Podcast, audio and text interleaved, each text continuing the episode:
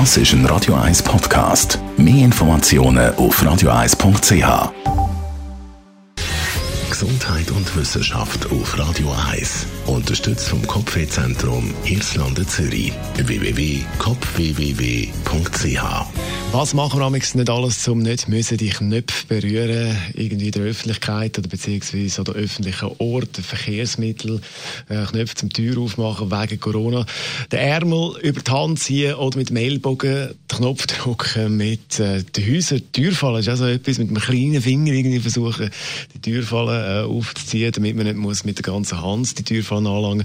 Aber nach einer neuen Studie von der EAWAG beziehungsweise Dübendorf, eine Abteilung von der ETH, muss man den Tanz eigentlich nicht so aufführen, weil das Risiko, dass man über einen Knopf von der Oberfläche Corona auflässt, ist doch nicht so groß, wie man das am Anfang vermutet hat. Das Schweizer Forschungsinstitut schreibt im Detail, wir müssen uns nicht allzu große Sorgen machen, dass wenn man eben einen Knopf oder eine Taste dort das neue SARS-CoV-Virus auflesen, äh, mal sicher, wenn man es mit den anderen Übertragungswegen vergleicht, wo da viel größeres Risiko ist. Vom April bis Juni 2020 2020 hat man im Rahmen von dieser Studie 350 Oberflächenproben von Türgriff, Deckel, Abfallkübel, Tastaturen, Bankomaten, Tanksäulen und die Stoppknöpfe beim Fußgängerstreifen beim Lichtsignal angeschaut und analysiert. In 92 Prozent von diesen 321 untersuchten Fällen äh, hat man kein Erbgut vom Virus anweisen.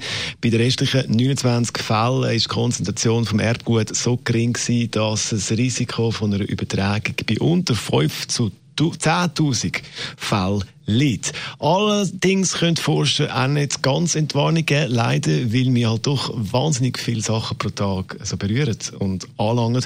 Und da ist nach wie vor das Handwaschen das effektivste. Also nach vor dem Desinfizieren von der Oberflächen ist regelmäßiges Handwaschen immer nach wie vor noch entscheidend. Bob jetzt, da bei Radio 1, 12 Minuten. Das ist ein Radio 1 Podcast. Mehr Informationen auf radio1.ch.